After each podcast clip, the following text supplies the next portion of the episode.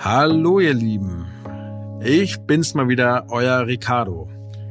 Und ich möchte mich vom ganzen Herzen bei euch erstmal entschuldigen. Wie ihr mitbekommen habt, ist ja letzte Woche Freitag der Podcast ausgefallen. Ganz viele haben mir E-Mails geschrieben, auf den sozialen Netzwerken geschrieben, angerufen und haben mich gefragt, ob alles in Ordnung ist. Der ein oder andere hat zum Teil zumindest die Geschichte mitbekommen. Deswegen möchte ich hier nochmal für Vollständigkeit sorgen.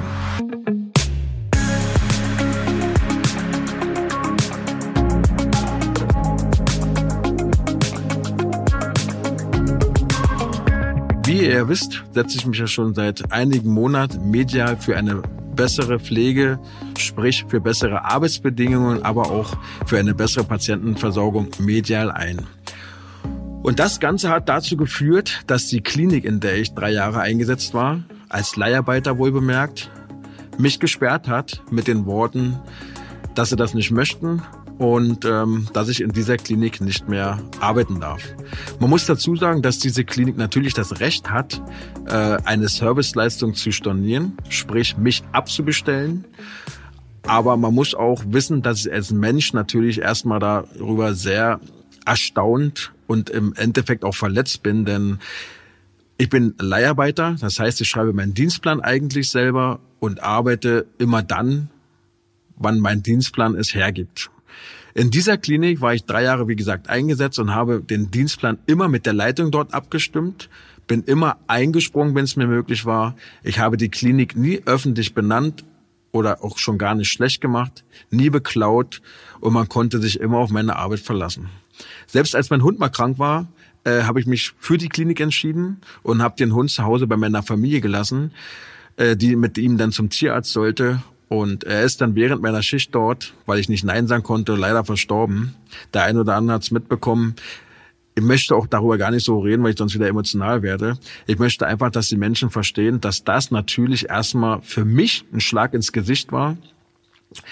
Ähm, und zum anderen auch, weil ja immer die Menschen sagen, na ja, dann habt ihr den falschen Job oder da müsst ihr mal streiken, da müsst ihr euch mal stark machen.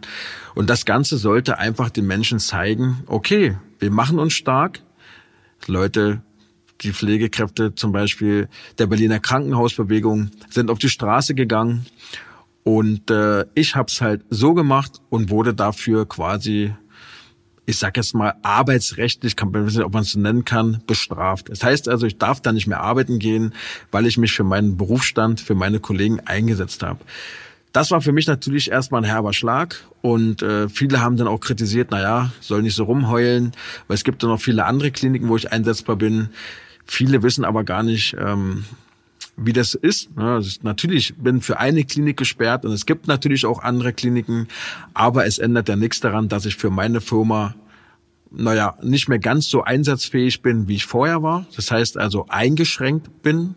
Und zum anderen hat es dazu geführt, dass ich mit einem sehr mulmigen Gefühl zur Arbeit gegangen bin, weil man natürlich Angst hatte, dass weitere Kliniken dieser Sperre nachkommen, dass weitere Kliniken sagen, ey, mit dem Ricardo, der sich hier für die Pflegekräfte stark macht, äh, mit dem wollen wir nichts mehr zu tun haben, war für mich echt schwierig und ich hatte echt ein blödes Gefühl, neue Kliniken zu besuchen, wo ich vorher noch nicht war. Die Leute haben einen natürlich auch sofort erkannt und wussten auch sofort, wer man ist. Das Gute war, dass dieses mulmige Gefühl dann dem gewichen ist, was mir widerfahren ist, denn ich habe sehr, sehr viel Solidarität in den sozialen Netzwerken bekommen.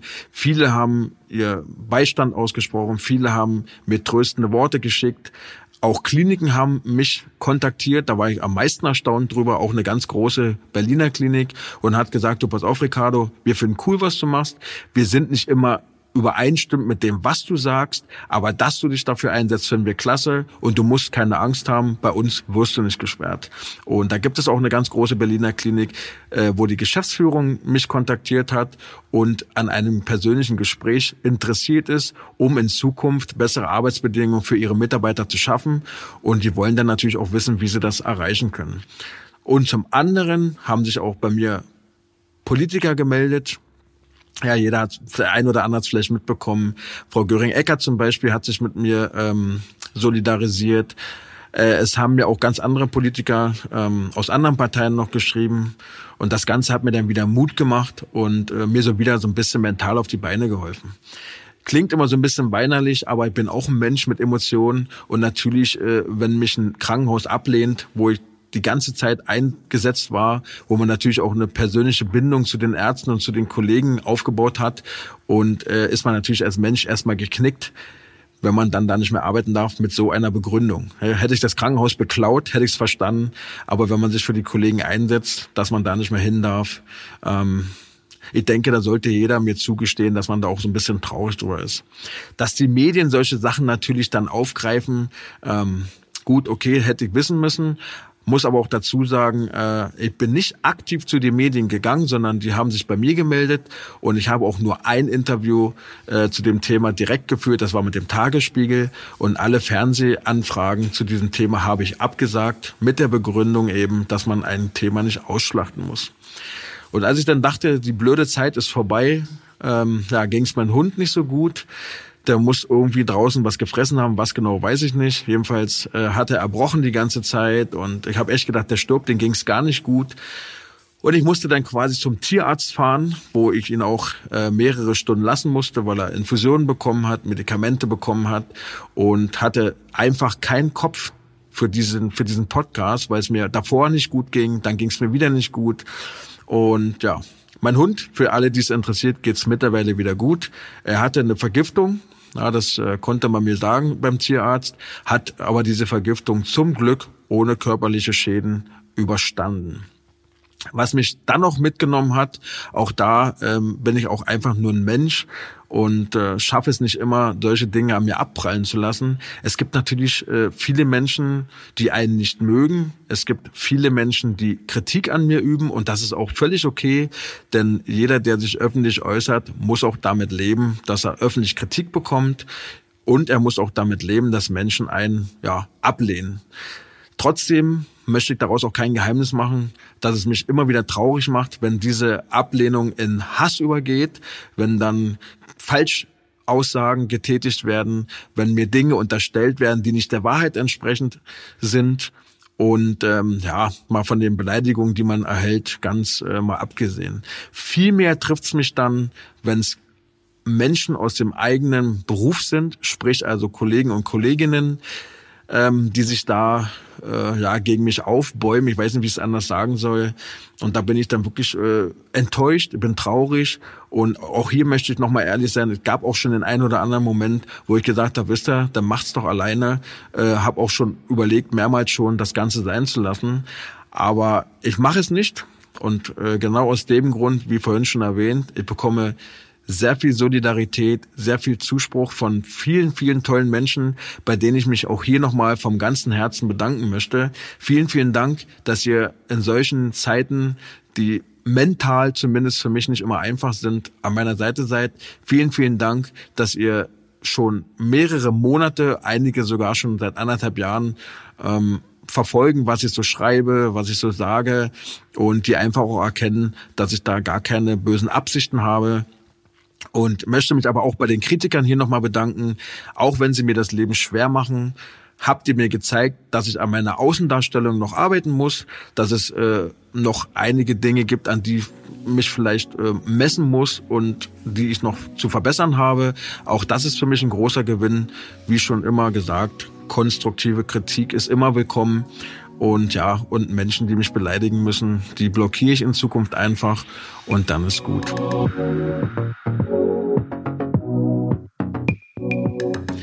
Ja, dann kommen wir zur heutigen Podcast-Folge, ja eigentlich hier in dem Fokus stehen sollte.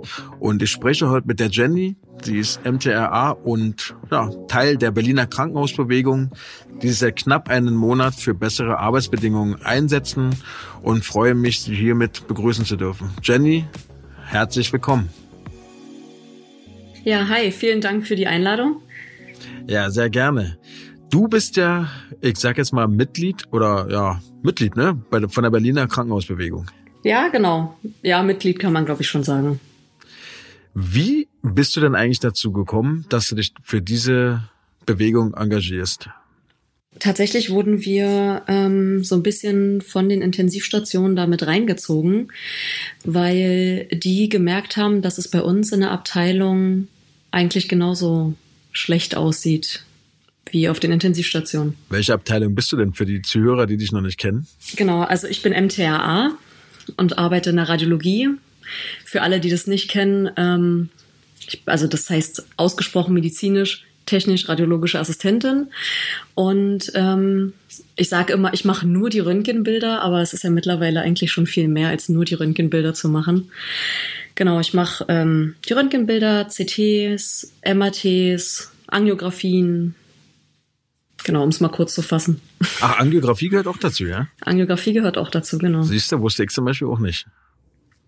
Ja, das machen wir auch. Also wir natürlich nicht selber, die Radiologen dann, aber Ja, ja, klar. genau.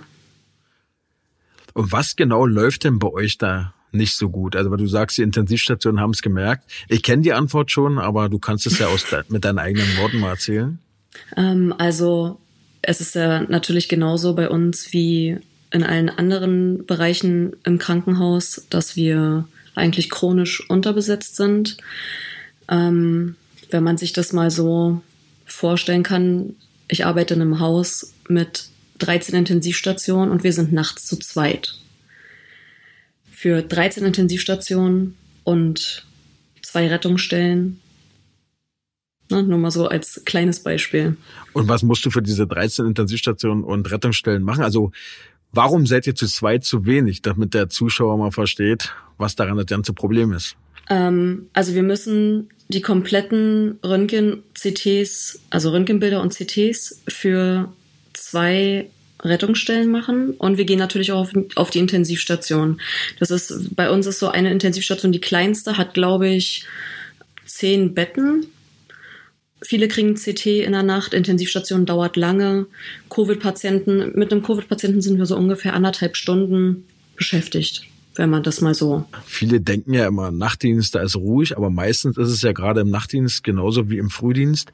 Da hat dann eben ein Patient zum Beispiel eine weite lichtstarre Pupille und dann müssen wir zu euch im CT gucken, ob der Patient eine Hirnblutung hat oder so. Und du weißt ja selber, das ist ja manchmal wirklich so kurzfristig.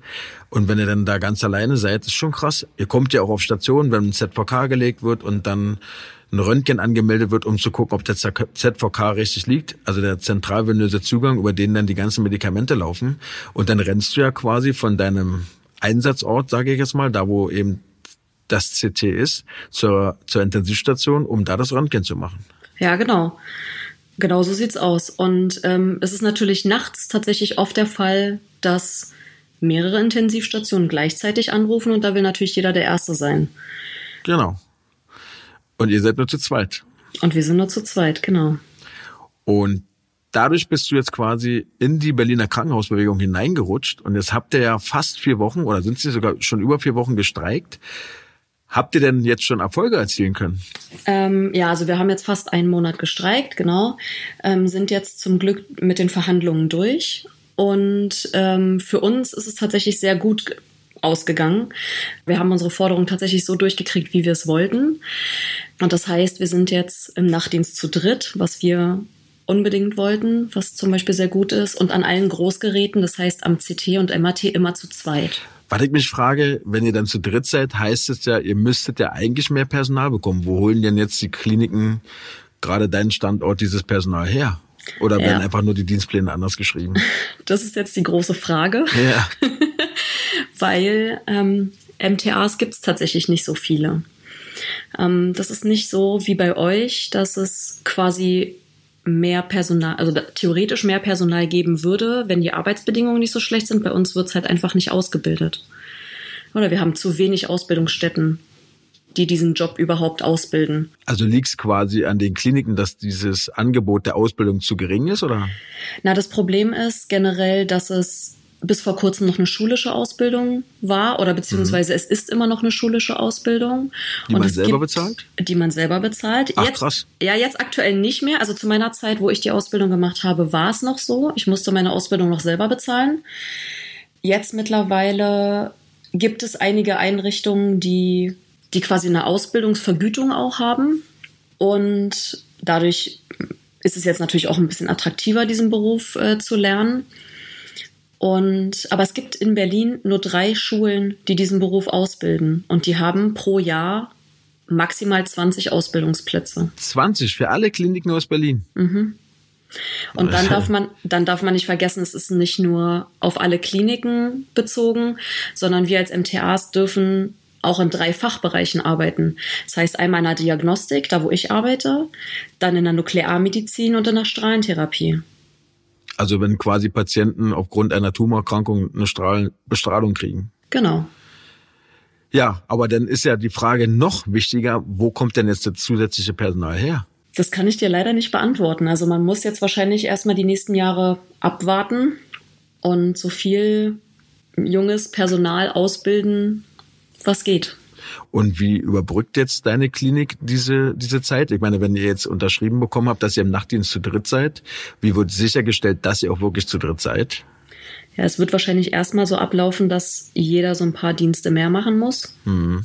Also zusätzliche Arbeit. Mhm. Erstmal natürlich im Ausgleich mit den Belastungspunkten, die wir ähm, mit zu den Forderungen quasi bekommen haben. Mit den Belastungspunkten könntest du mir vielleicht mal erklären. Also habt ihr es denn wirklich durchbekommen? Ich weiß ja, dass ihr ähm, gefordert habt, generell für alle Pflegekräfte, dass wenn man mehr arbeitet, wie eigentlich vorausgesagt ist, also zum Beispiel Intensivstationen eine 1 zu 2 Pflege und bei euch jetzt im Nachtdienst eine 1 zu 3 Pflege, dann kriegt ihr gewisse Punkte für diesen Dienst.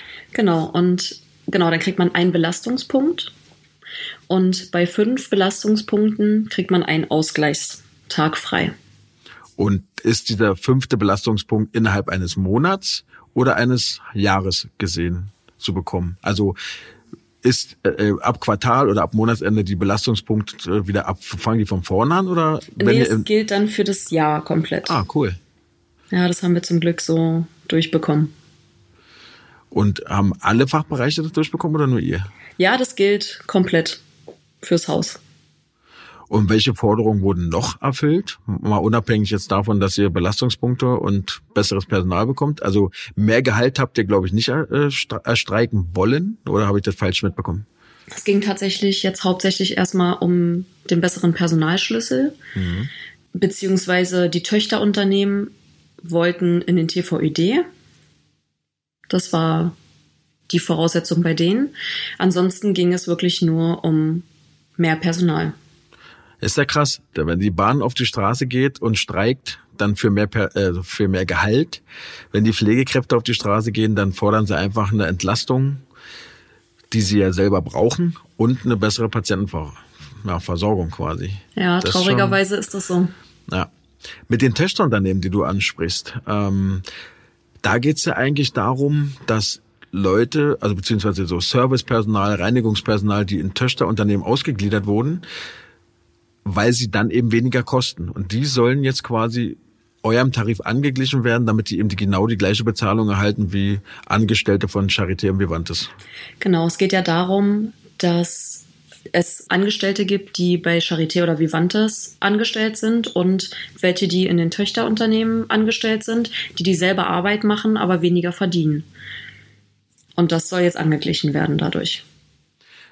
Aber die hat man ja wahrscheinlich genau zu diesem Zweck damals in diese Töchterunternehmen ausgegliedert, oder? Um Geld zu sparen. Natürlich.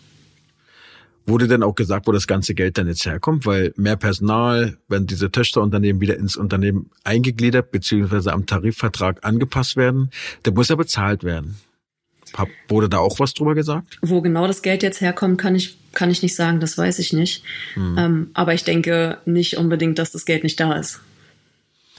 Nee, es scheint ja genug Geld da zu sein. Ja, das habe ich ja auch öfter schon mal so mitbekommen müssen.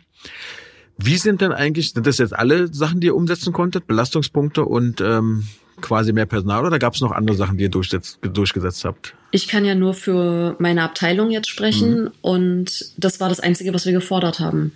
Ah, okay. Mehr war es gar nicht. Mehr war es gar nicht. Wir wollten tatsächlich ähm, nur pro Großgerät, weil das tatsächlich die meiste Arbeit ist und das, wo man am meisten Patientendurchlauf hat, wollten wir zwei Leute. Und das war's. ist eigentlich gar nicht so viel. Wie sind denn eigentlich deine, haben alle Kollegen mitgestreikt von dir oder waren auch welche dabei, die gesagt haben, nö, da machen wir nicht mit, haben wir keine Lust? Leider waren es relativ wenig, die mitgestreikt haben bei uns. Ähm, leider waren viele auch ähm, dagegen und man hat schon auch ordentlich gegen Feuer geerntet. Das muss man schon leider so sagen. Was heißt denn Gegenfeuer? Naja, es wurde dann hinterm Rücken so ein bisschen gesprochen, dass es unkollegial sei, wenn man streikt und ähm, dass wir ja im Prinzip da nur oben stehen und den ganzen Tag uns die Beine in den Bauch stehen. Aber das ist immer so eine Sache, die werde ich an unserem Beruf nie verstehen. Ja, wir, wir fordern immer Wertschätzung von außen, schaffen es aber nicht, uns selbst wertzuschätzen. Und man muss ja fairerweise auch sagen, dass alle, die gestreikt haben und nicht Mitglied bei Verdi, also einer Gewerkschaft waren, haben an diesem Tag gar kein Geld bekommen.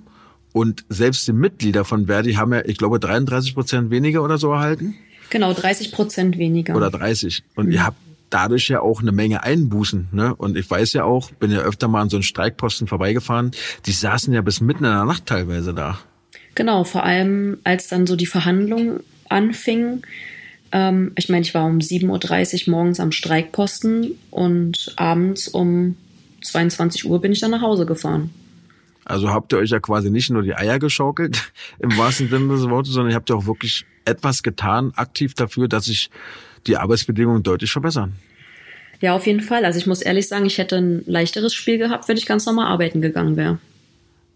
Hast du das den Kollegen mal so gesagt? Natürlich, ja. Also das ist ähm, leider aber da, glaube ich, nicht so wirklich angekommen. Aber es ist halt auch immer einfacher, einfach zu meckern und irgend und nichts ja. dazu zu tun ähm, oder dafür zu tun, ähm, als sich aktiv hinzustellen und sagen, nee, ich möchte was verändern auf der Couch mit der Tüte Chips meckert sich immer bequem, ja.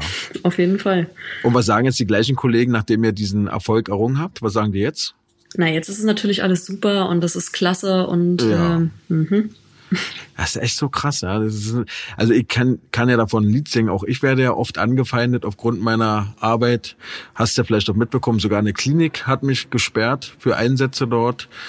Und ja, da muss ich leider auch immer feststellen, dass unsere eigene Berufsgruppe oftmals etwas gegen diese Leute hat, die sich einsetzen, so wie bei dir in dem Beispiel jetzt. Aber ist es denn jetzt nur in deiner Abteilung so gewesen oder haben diese Erfahrungen alle aus der Berliner Krankenhausbewegung gemacht? Nee, ich glaube tatsächlich, dass es bei uns extremer war. Also ich meine, es gibt immer Leute, die meckern, überall.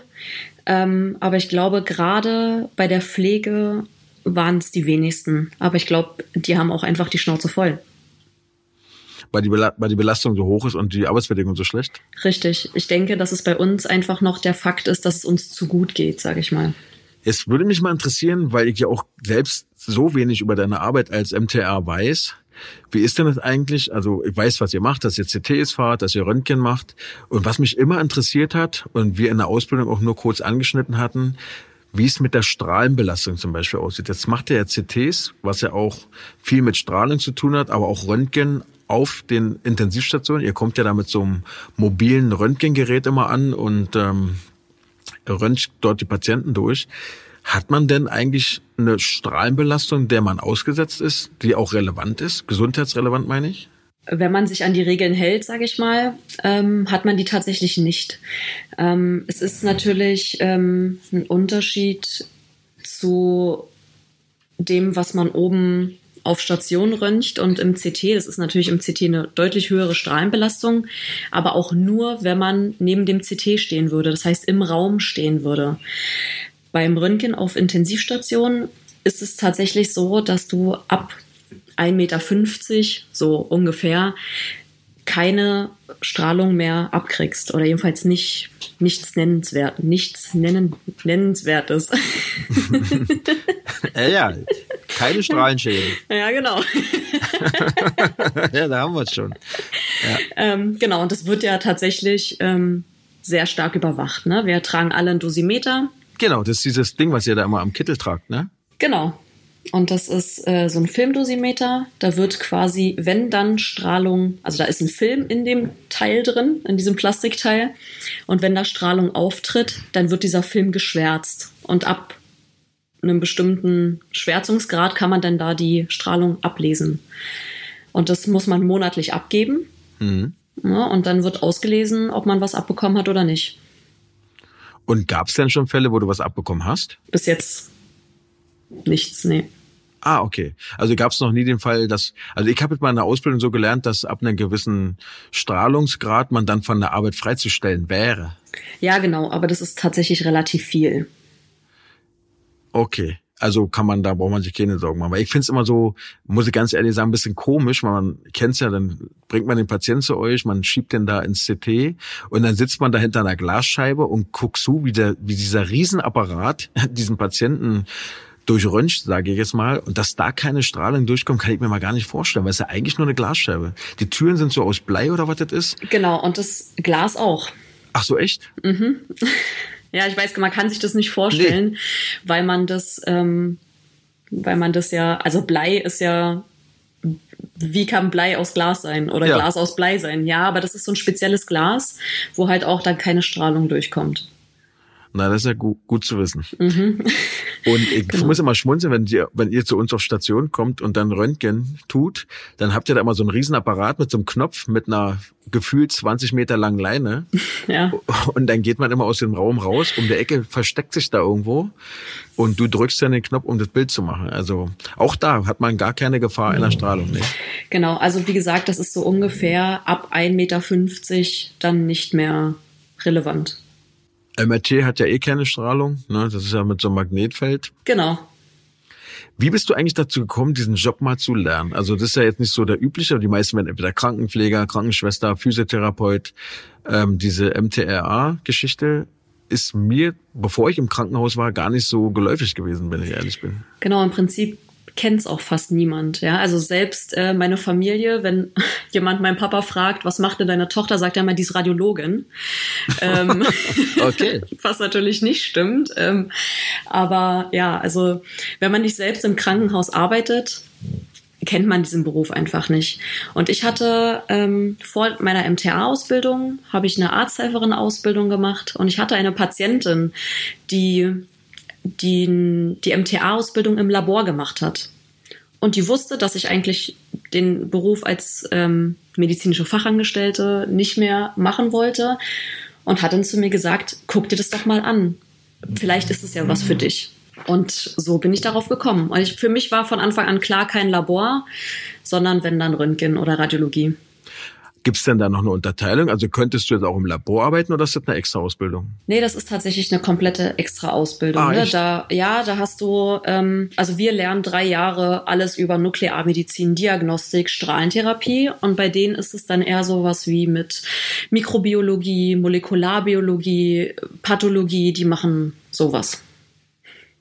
Und wie lange bist du jetzt in dem Beruf, wenn ich fragen darf schon? Etwas über fünf Jahre. Und machst du deine Arbeit noch gern? Dann lacht sie. ja, ähm, mal mehr, mal weniger. Mhm. Natürlich, aber im Großen und Ganzen ist es halt sehr abwechslungsreich, weil man alles alles machen kann. Ne, dann hat man, bei uns ist es zum Beispiel dann so, dann gehst du mal einen Tag auf Station, den ganzen Tag, dann bist du mal einen Tag in der Angiografie, dann bist du einen Tag im MRT, dann den nächsten Tag vielleicht wieder am CT. Also es ist schon, man macht immer unterschiedliche Sachen und das fordert einen auch immer wieder. Deswegen mache ich es eigentlich ganz gerne. Und hattest du da auch schon Untersuchungen, wo es richtig krasse Fälle gab? Also ich habe ja oftmals dann so, ja, wo zum Beispiel eine Tumordiagnostik ansteht äh, oder wo man gucken will, warum der Patient ähm, zum Beispiel neurologische Ausfälle hat.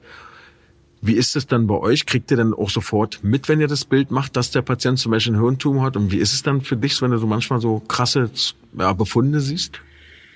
Mm, was bei mir immer ganz schlimm ist, sind Kinder. Mhm. Stimmt, ähm, die macht ihr ja auch. Ja, die machen wir leider auch. Ähm, vor allem, wenn es dann so als Polytrauma kommt. Ähm, Polytrauma heißt äh, mehrere Verletzungen durch Unfall und so, ne? Genau, die kommen mit dem mhm. Notarzt dann immer, genau. Ähm, sowas finde ich immer sehr schwierig und auch sehr schwierig für mich zu verarbeiten. Da rede ich halt einfach wirklich unglaublich viel mit meinen Kollegen drüber. Das hilft. Ansonsten, ja, man, ich will nicht sagen, man stumpft ab, aber irgendwie ist es dann doch nur Arbeit. Was war der, der schlimmste Fall, den du hattest, der dir am meisten im Gedächtnis geblieben ist? Wenn du jetzt von Kindern sprichst? Hm, kind aus, ach, aus dem achten Stock aus dem Balkon gefallen. Oh, der Klassiker, ja. Mhm. Das war, glaube ich, so mit das Schlimmste, was ich erlebt habe. Und das war noch relativ am Anfang meiner, meiner Zeit und ähm, das war tatsächlich so das, was mir auch immer noch im Gedächtnis geblieben ist bis heute. Ah ja, das beschäftigt dich natürlich. Ja. Ich, ich stelle mir sie so komisch vor, jetzt hast du da irgendwelche schweren Unfälle, Schicksale, wo du denkst, oh krass, dann machst du die Bildgebung und dann erfährst du ja im Prinzip fast gar nicht mehr, was mit dem Patienten passiert ist.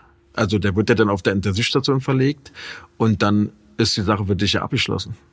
Ja, mehr oder weniger. Dadurch, dass die dann tatsächlich doch immer im Verlauf wiederkommen, mhm. kriegt man das schon noch so ein bisschen mit. Ne, oder wenn, vor allem wenn die länger auf Station liegen, man ist ja dann doch öfter mal oben zum Röntgen.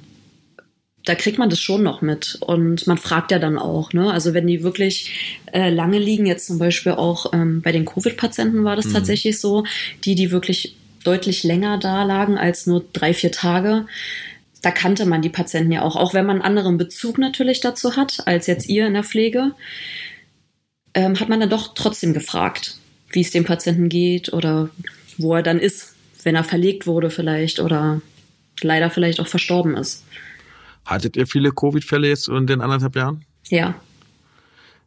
Und wie ist es dann abgelaufen? Weil die Covid-Patienten werden ja genau in dem CT durchröntgt, wo auch ganz normale äh, Patienten durchröntgt werden. Wie, wie habt ihr das gemacht, dass dort ähm, keine Gefahr für andere bestand? Also jetzt zum Beispiel, jetzt habt ihr einen Covid-Patienten durchröntgt und ich komme jetzt da mit meinem Bauch oder was und muss auch ins CT. Habt ihr dann das ganze CT schrubben müssen oder habt ihr da ein CT ab, abgeordert, was nur für Covid-Patienten war? Wie habt ihr das gemacht? Genau, das war bei uns tatsächlich so, dass wir ein separates hatten, mhm. wo nur die Covid-Patienten liefen. Ähm, sauber machen musst es natürlich hinterher trotzdem und du hast ähm, dann erstmal damit eine halbe Stunde verbracht, das ganze, den ganzen Raum mit Incidin zu wischen, ne? Incidin auch noch. Mhm. So, diese, ist das nicht krebserregend, das alle Zeug? Da habe ich keine Ahnung. Oh, ich, Incidin, das war immer so in der Ausbildung, hat man uns mal gesagt, ja, das ist krebserregend, da musste, da mussten wir auch immer extra Handschuhe anziehen. Ich weiß ja nicht, ob das heute immer noch so ist. Ja, das ist immer noch so. Ah ja, okay. Mhm, auch, du musst es auch an, anmischen mit Brille und. Ja, genau. Mhm. Und da müsst ihr den ganzen Raum wischen. Ja. Nur bei Covid oder generell? Nee, also nur bei Covid. Ansonsten wischst du es ganz normal mit Descosept, mit dem normalen Desinfektionsmittel. Weil man muss ja auch sagen, wenn wir zum Beispiel zu euch kommen mit unseren intensivpflichtigen Patienten, die bringen ja wirklich allerhand Gerätschaften mit. Monitore, Perfusoren, Infusomaten, also alles Geräte, die die Medikamente, die ja lebensnotwendig sind, dauerhaft und kontinuierlich äh, injizieren. Da muss ja alles mit rüber auf den CT-Tisch bei euch. Richtig. Und das ist immer echt blöd, weil manchmal seid ihr wirklich da alleine und dann äh, muss man da zu dritt, was sich erstmal viel anhört, aber wenn so ein Patient 150, 160 Kilo wiegt, äh, den Patient mitsamt den Gerätschaften darüber ziehen. Ne? Also Richtig. vom Bett auf den CT-Tisch. Allein deswegen ist es schon blöd, wenn ihr zu wenig Leute da seid. Ja, genau. Und so sieht's dann halt meistens aus. Dann hat er vielleicht noch eine ECMO, dann, ähm, ja, dann ist ja eine total Katastrophe, muss man ja ehrlich sagen. Also das ist dann wirklich schwierig. Und da kann man dann auch, ähm, weiß ich nicht, zwei Bodybuilder dabei haben, die ziehen den auch nicht alleine darüber. Nee. Weil du ja immer auf die Geräte aufpassen musst. Ja, ist denn richtig. das, ist schon mal was passiert bei euch unten im, im CT? Wo, wo du sagst, oh, das war jetzt richtig blöd, bis ich irgendein medizinisches Gerät runtergefallen, was dann ausgefallen ist, was kaputt war, oder vielleicht ein Patient irgendwie mal auf halb neun auf der Pritsche gehangen oder irgendwie sowas? Also zum Glück ist mir das noch nicht passiert. Ich hatte mal einen Patienten, der ist tatsächlich gestürzt, ähm, weil er betrunken war und selber auf den CT-Tisch rüber rutschen wollte und mit ein bisschen zu viel Schwung. Ich konnte ihn dann noch so halb abfangen, aber ein erwachsener Mann auf eine 1,59 Frau ist schwierig. Ja, das stimmt. Das ist ein bisschen äh, problematisch, gerade wenn sie ein bisschen übergewichtiger sind. Ihm ist nichts passiert, mhm. aber es war eine knappe Kiste, sagen wir mal so. Wie siehst du denn jetzt eigentlich der Zukunft entgegen? Bist du da hoffnungsvoll, dass sich jetzt wirklich etwas ändert, nachdem ihr diese ganzen Erfolge ähm, gefeiert habt? Oder bist du da eher so, dass du sagst, na ja, jetzt haben wir die Sache zwar garantiert bekommen, aber so viel ändern wird sich nicht, weil eben kein Personal da ist, weil kein Geld da ist, etc. Also in naher Zukunft wird sich wahrscheinlich erstmal nichts ändern, weil du, wie du, wie du schon gesagt hast, das Personal einfach fehlt. Ähm, das muss halt erstmal ausgebildet werden und das wird jetzt erstmal wahrscheinlich ein langer Prozess werden, dass man das überhaupt ausgleichen kann. Gibt es denn da irgendwie Ansagen, wie man diese Zeit überbrücken will? Ich meine, ihr habt jetzt auf der einen Seite habt ihr einen Entlastungsvertrag oder eine Entlastung zugesichert bekommen und dass ihr quasi zu dritt im Nachtdienst als Beispiel seid. Wie, wie viele wurden euch im Tage zugesichert? Ähm, Im Tagesdienst sind es, glaube ich, 15 Leute mehr. 15? Mhm. 15? Mhm. Also ihr seid nachts zu dritt, wo eigentlich meiner Meinung nach genauso viel passiert oder fast genauso viel und am Tag seid ihr 15. Nein, wir sind nicht 15, sondern durch den, durch den Entlastungstarif werden wir 15 mehr im Frühdienst. Äh, okay, wie viel wir seid sind ihr 36 dann? im Frühdienst. okay. Also jetzt nur, dass ich es richtig verstehe, ihr seid im Frühdienst 36. Mhm. Wie viel seid ihr dann im Nachtdienst? Drei. Okay.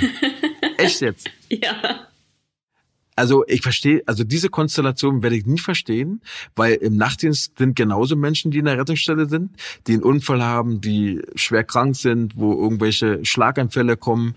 Auf den Intensivstationen gibt es Patienten, die sind instabil. Wie kommt man denn bitte von 36 auf 3? Also ähm, gerade bei uns in Abteilung ist es so, dass wir im Tagesdienst, also im Frühdienst, ähm, schon alleine fünf MATs und fünf CTs laufen haben. Das ist, fällt ja im Nachtdienst weg. Okay, ja, MAT sind ja so geplante Geschichten, die kann man dann ähm, auf den Tag verschieben. Aber CTs sind ja zum Beispiel, wenn jemand in der Rettungsstelle liegt mit einem, mit einem schweren Polytrauma durch Unfall, muss der CT ja gemacht werden. Also ist im Tagesgeschäft so viel mehr CT als wie im Nachtdienst, ja? Ja, weil das ja sich dann wirklich tatsächlich nur auf die Notfälle beschränkt. Das hast du ja im Tagdienst zusätzlich zwar, aber ähm, das auf fünf CTs aufgeteilt. Also kannst du dir ungefähr vor, äh, vorstellen, was wir für einen Patientendurchlauf haben.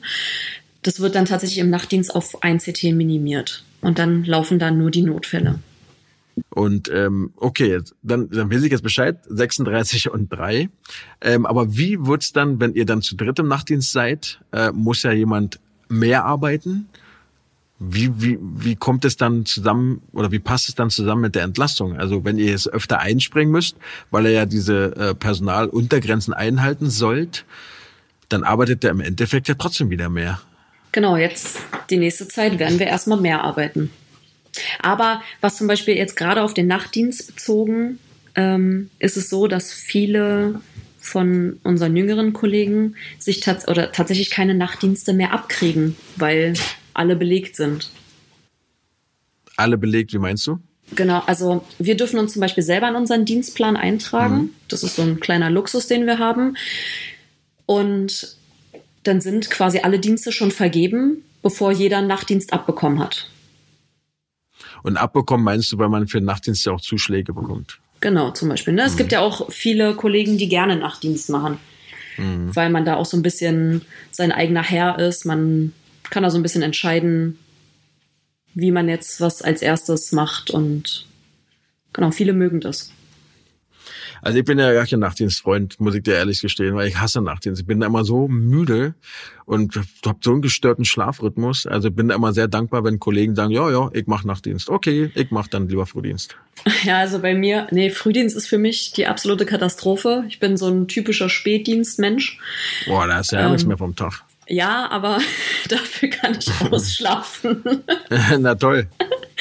ähm, ja, Nachtdienst ist, einer geht dann immer und die restlichen sind dann immer eher eine Katastrophe, muss ich ehrlich sagen. Also genau. vom Schlafrhythmus her ist es dann immer schwierig. Völlig bereit bin ich dann immer. Das Problem ist, im Nachtdienst, während du Nachtdienst hast, bist du saumüde, kannst eigentlich die ganze Zeit pennen. Der Nachtdienst endet, dein normaler Alltag, deine Freizeit beginnt und schon liegst du mit starrem Blick an der Decke im Bett und kannst ja nicht mehr schlafen. Ja. Das ist echt irre. Ah ja, nee, ist nicht mehr meins. Und dann schläfst du ein paar Stunden und bist noch mehr gerädert als vorher. Ja, genau. Mhm, ja. Jetzt braucht ihr ja mehr Personal. Jetzt braucht ihr ja Leute, die diesen Job ergreifen. Jetzt haben wir auch über die ganzen negativen Dinge gesprochen. Jetzt würde mich mal interessieren, was dich dazu immer noch treibt, diesen Job auszuüben? Also sprich, was findest du positiv an deinem Job und warum würdest du jetzt den Leuten empfehlen, die Ausbildung zum MTRA oder MTA heißt das, glaube ich, zu machen? Genau, also MTA ist der quasi Überbegriff. Dadurch, dass es ja mehrere Gruppen davon gibt, also in der Funktionsdiagnostik im Labor und bei uns halt in der Radiologie. Deswegen ist es bei uns die MTRA oder der MTRA. Wie, wie ich vorhin schon gesagt habe, ich liebe an meinem Job eigentlich, dass er so vielseitig ist, mhm. dass man guten Patientenkontakt hat. Ich mag das total, mit den Patienten zu arbeiten. Manchmal bin ich auch froh, dass ich sie nur fünf Minuten habe und sie dann wieder in die Rettungsstelle abgeben kann. Es ist halt technisch sehr, also du musst halt viel technisches äh, Know-how haben, sage ich mal, und so ein bisschen mitbringen. Das mag ich eigentlich an meinem Job am meisten. Die Kombination aus dem medizinischen und dem technischen. Es wird also quasi nie langweilig. Es wird nie langweilig, genau. Und gerade bei mir im Haus ist vielleicht auch nicht für jeden was, aber ich mag das auch, dass es manchmal so ein bisschen actionreich ist. Und ähm, wie ist die Bezahlung in der Ausbildung und danach? Muss jetzt keine Summe nennen, aber findest du die akzeptabel? Weil ihr habt ja jetzt nicht für bessere Bezahlung gestreikt. Also davon mal abgesehen, dass ich vor etwas über fünf Jahren noch meine Ausbildung selbst bezahlen musste, ist es jetzt natürlich ein Riesenschritt nach vorne, dass mhm. wir, dass die Azubis jetzt, es sind jetzt, also guck mal, als ich damals meine Ausbildung gemacht habe, war ich noch Schüler. Jetzt mhm. sind es Azubis, weil sie kriegen ein Ausbildungsgehalt. Also es geht schon alles so in die richtige Richtung. Ähm, und ich finde dafür, dass es ein Auszubildendengehalt ist, sehr gut. Mhm.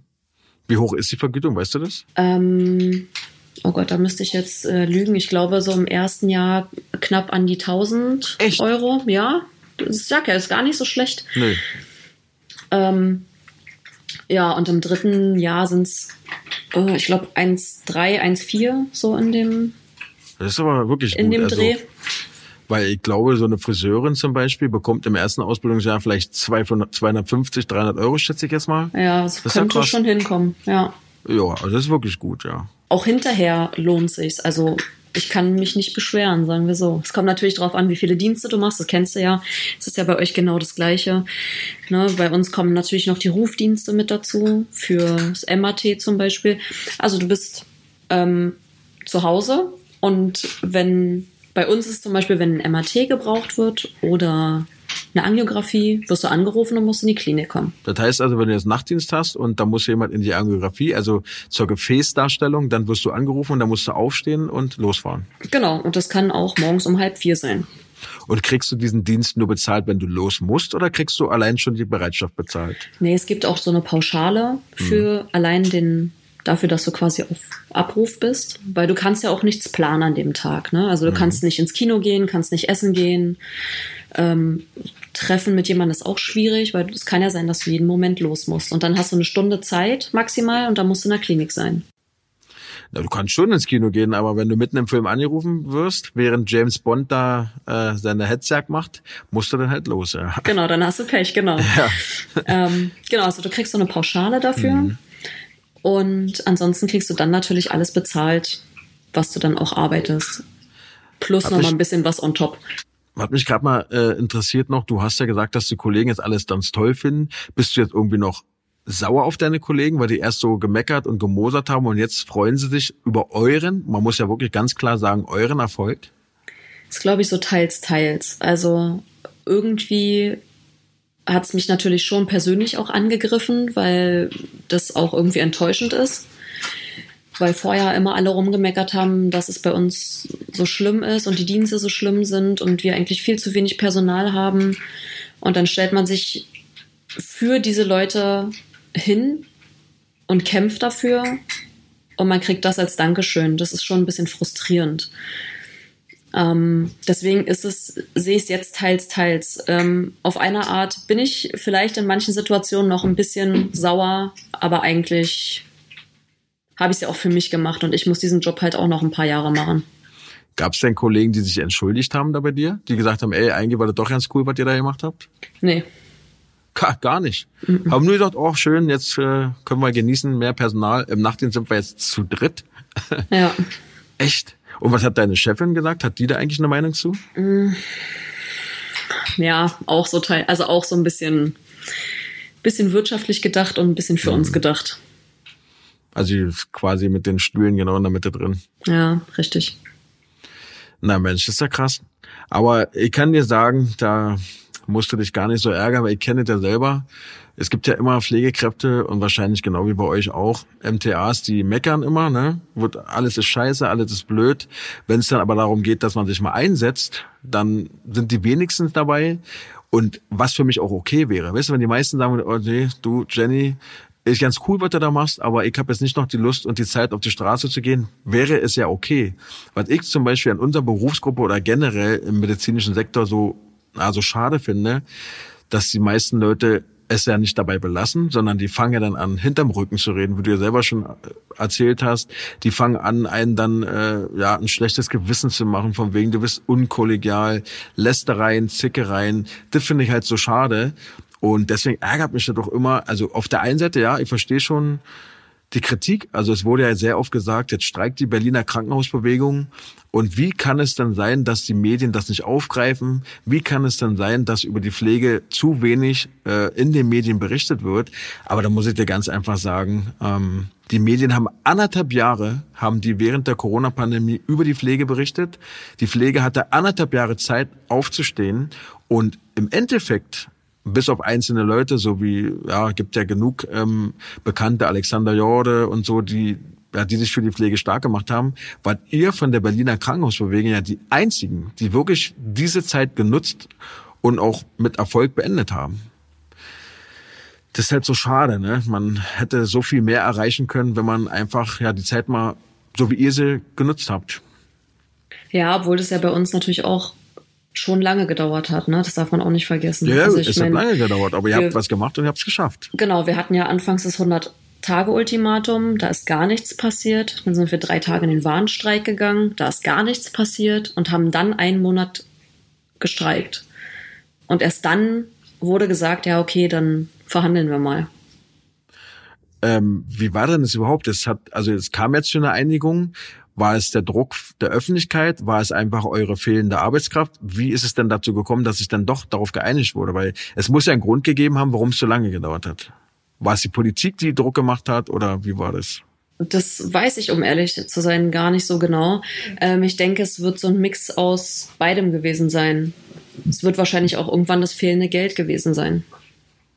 Ach so, weil ihr quasi durch euren fehlenden Einsatz natürlich auch weniger Patienten betreuen konntet. Genau. Einige Stationen wurden geschlossen. Ähm, bei uns ähm, war das ja auch so, dass wir das Programm runtergefahren haben. Mhm. Ne, und das ist ja nun mal das, was Geld bringt. Also das ist auch, was mir so ein bisschen negativ aufgefallen ist, dass in den Medien immer gesagt wurde, naja, die Patienten werden ja alle weiterhin versorgt.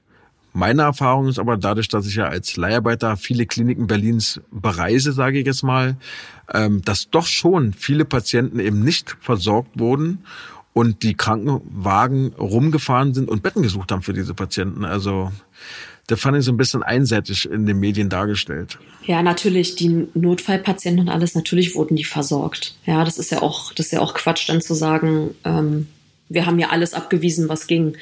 Ähm, also natürlich alles abgewiesen, was ging, was vertretbar ist. Ne? Also ähm, das Elektivprogramm wurde quasi runtergefahren. Das stimmt. Aber immer zum Nachteil von Patienten. Leider ja. Na, das ist aber das, was öffentlich nicht so kommuniziert wurde.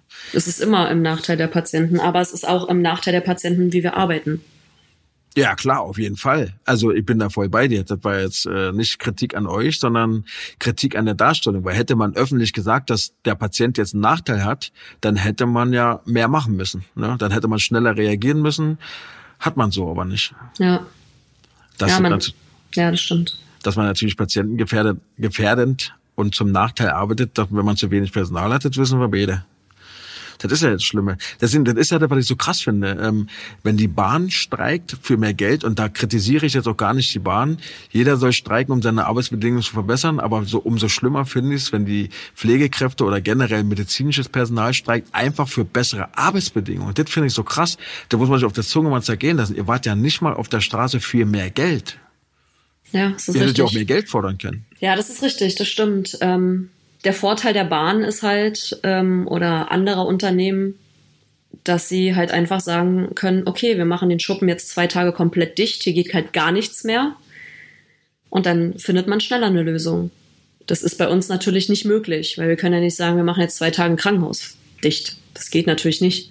Ich glaube, selbst wenn, ja genau, das ist der erste Punkt, aber ich glaube, selbst wenn, es würde ja niemals Leute betreffen, die gesund zu Hause sitzen. Wenn die aber nicht mehr zur Arbeit kommen können oder beziehungsweise durch Umwege hundertmal umsteigen mit Fahrradfahren, mit 20 Bussen und so, da ist ja der ganz Berlin ist ja dann eingeschränkt und dann kommen wir auf die Bequemlichkeit der Leute zurück kotzt sie natürlich tierisch an und dann ist der Druck natürlich für höher. Im ja, das Krank trifft halt einfach mehr Leute. Ja, genau. Und im Krankenhaus liegen eben nur Menschen, die auf eure Hilfe angewiesen sind. Das merkt aber nicht unbedingt derjenige, der jetzt gerade zur Arbeit oder von Arbeit nach Hause will. Ja, das stimmt. Ja, das ist echt äh, ja traurig. Aber ich bin ja froh, dass ihr da eure Erfolge erzielen konntet. Habt ihr euch denn, ähm, ihr habt euch ja alle kennengelernt, ihr habt euch ja miteinander und untereinander vernetzt. Wie bleibt ihr jetzt in Kontakt? Habt ihr vor, wenn es äh, nicht besser wird, nochmal zu streiken oder habt ihr in Zukunft andere, ähm, ich sag jetzt mal, Aktionen geplant? Wie sieht's da bei euch aus? Wie, wie seid ihr da untereinander selbst verblieben? Also bis jetzt ähm, gibt es tatsächlich noch gar nichts. Es wird auf jeden Fall noch eine große Feier geben. Ähm, so dass sich alle nochmal wiedersehen ähm, von Charité Vivantes und den Töchtern. Und ähm, wie es dann weitergeht, wird man dann wahrscheinlich sehen. Ich hoffe nicht, dass wir nochmal streiken müssen. Ist es denn jetzt eigentlich schon geklärt, dass die Töchter zu, äh, auch an dem TVÖD angeglichen werden oder ist das noch nicht zu Ende gedacht? Bis jetzt ist es, glaube ich, noch nicht alles in Sack und Tüten bei denen. Weil das Problem ist ja, glaube ich, auch, ihr dürftet ja quasi gar nicht mehr streiken, weil eure Streikbedingungen ja erfüllt sind. Ne? Also ihr Richtig. dürftet jetzt, ihr durftet jetzt nicht für die Töchterunternehmen weiter streiken. Genau, ich hätte es natürlich gerne gemacht, einfach mhm. solidarisch, weil die ja quasi auch für uns mitgestreikt haben in der Zeit. Aber genau, leider dürfen wir das nicht mehr. Und wie machen die es alleine weiter oder hören die auch auf zu streiken? Die machen das jetzt, glaube ich, erstmal weiter. Also die verhandeln, glaube ich, aktuell. Das mhm. heißt, bis für die geht's jetzt noch weiter. Weil das Krasse ist, ich kenne es ja auch aus anderen Kliniken, dass so gerade so Reinigungspersonal zum Beispiel, die laufen ja echt auf dem Zahnfleisch. Also äh, ich bin zum Beispiel sehr viel in der Klinik eingesetzt gewesen, wo Reinigungspersonal zwölf Tage am Stück arbeiten musste, hat zwei Tage frei bekommen, wieder zwölf Tage, zwei Tage frei. Und man denkt ja immer, naja, es kommen sie auf die Intensivstation und putzen und schrubben alles. Die müssen die ganzen Müllsäcke, die ja in jedem Zimmer stehen, leer machen und so. Und die sind ja dann noch nicht fertig. Die gehen ja dann auf andere Stationen noch, die gehen in den OP und wischen und machen den sauber.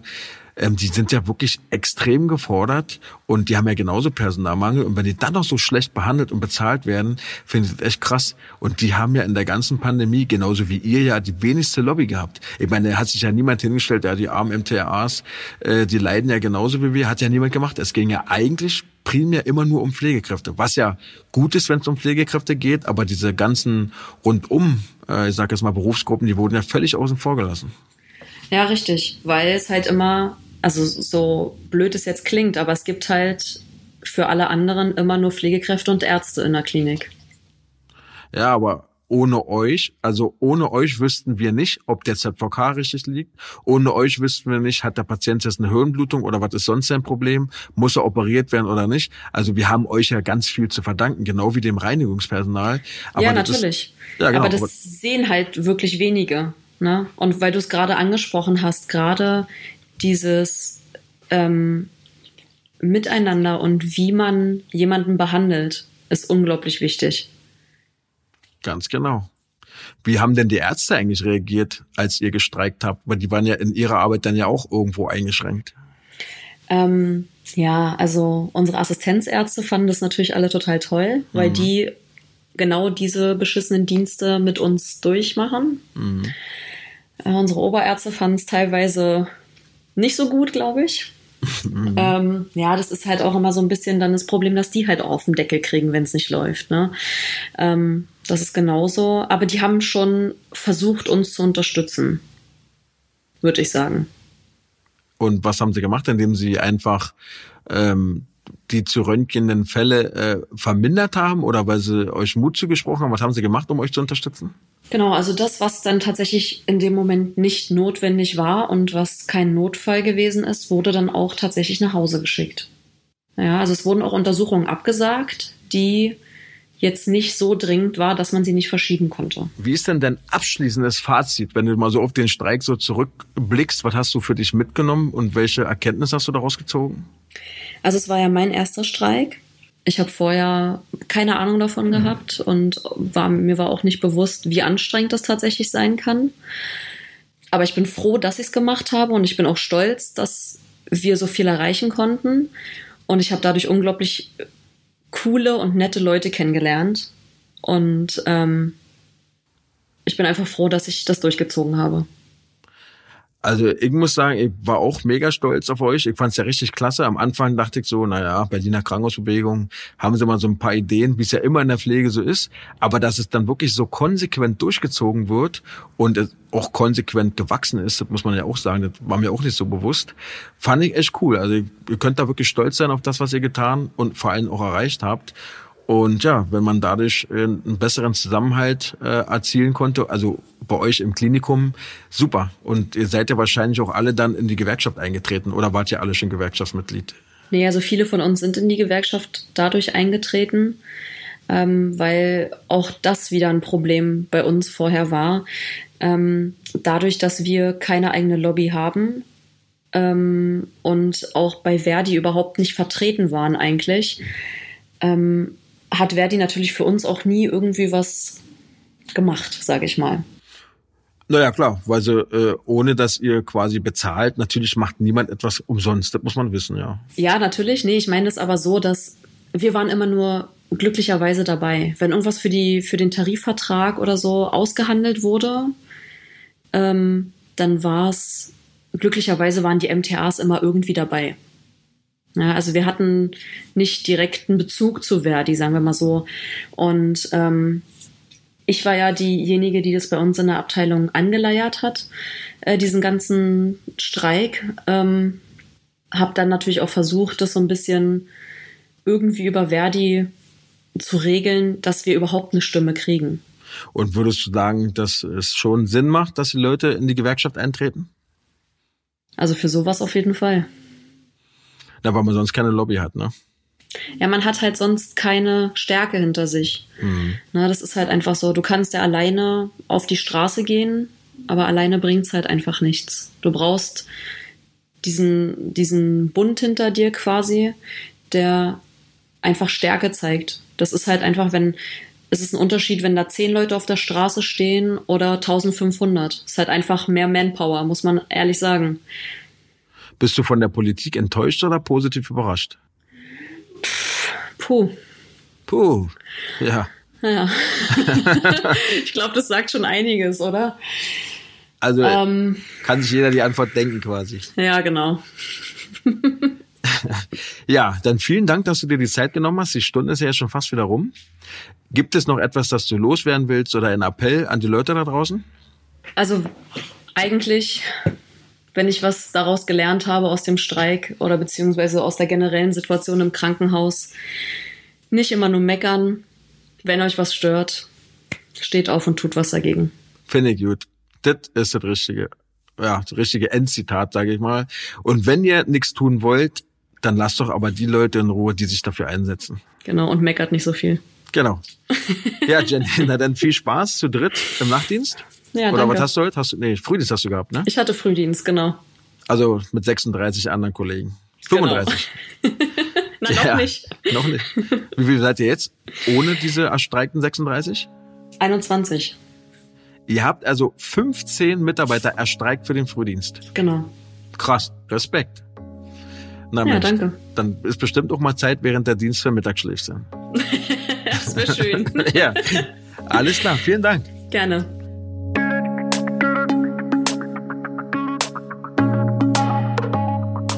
Ja, und schon ist diese Podcast-Folge wieder zu Ende. Es habt ihr zwei Wochen warten müssen und ich hoffe, dass diese Folge auch die Wartezeit wieder gut gemacht hat. Wenn euch etwas nicht gefallen hat, wenn euch etwas gefallen hat, dann, wie gesagt, immer her mit der Kritik. Bin immer offen für Vorschläge und freue mich auf eure Nachrichten. Eine Mitteilung möchte ich noch machen. In Zukunft wird dieser Podcast in einem zweiwöchigen Intervall erscheinen. Ähm, einfach aus dem Grund, weil ich gemerkt habe, dass es doch sehr, sehr viel Zeit in Anspruch nimmt, ähm, nicht nur die Gesprächspartner zu finden, das ist nicht so das Problem, aber mich mit den Gesprächspartnern für einen gemeinsamen Zeitpunkt zu verabreden. Ne? Weil ich bin arbeiten, die Gesprächspartner müssen arbeiten und oftmals stimmt dann einfach der Dienstplan nicht überein. Und somit bin ich dann sehr oft unter Zeitdruck. Und um dem Ganzen so ein bisschen den Druck zu nehmen, weil, wie gesagt, ich verdiene damit auch wirklich gar kein Geld. Ähm, ich mache es einfach, weil es mir Spaß macht und ähm, weil ich wichtig finde, dass man die Dinge anspricht. Aber ich finde es halt einfach besser, wenn man die Dinge ansprechen kann, ohne dabei unter Druck zu stehen. Also der Podcast wird weitergehen. Ähm, es sei denn, ihr wollt es nicht mehr, dann müsst ihr es mir sagen. Aber bisher gibt's ja da sehr, sehr viel positives Feedback und auch sehr, sehr viele Leute hören den Podcast momentan. Ähm, er wird weitergehen, aber wie gesagt, in einem zweiwöchigen Rhythmus. Ich hoffe, ihr seid damit einverstanden. Auch hierzu könnt ihr mir gerne mal eure Meinung mitteilen. Und eine kleine Vorschau für den nächsten Podcast möchte ich euch geben. Dort werde ich mit jemandem sprechen, der eine Herztransplantation hinter sich hat und was der Spannendes und Schicksalhaftes zu erzählen hat, werdet ihr dann in zwei Wochen hören. Ich wünsche euch bis dahin viel, viel Spaß auf Arbeit. Lasst euch nicht ärgern und vor allem bleibt gesund. Und wie gesagt, vielen, vielen Dank nochmal, ähm, dass ihr mir so viel Beistand leistet, dass ihr immer an meinen Worten interessiert seid. Ich kann es gar nicht oft genug sagen, weil mir das wirklich sehr geholfen hat. Und in diesem Sinne, wir hören uns in zwei Wochen wieder. Bis dahin, euer Ricardo.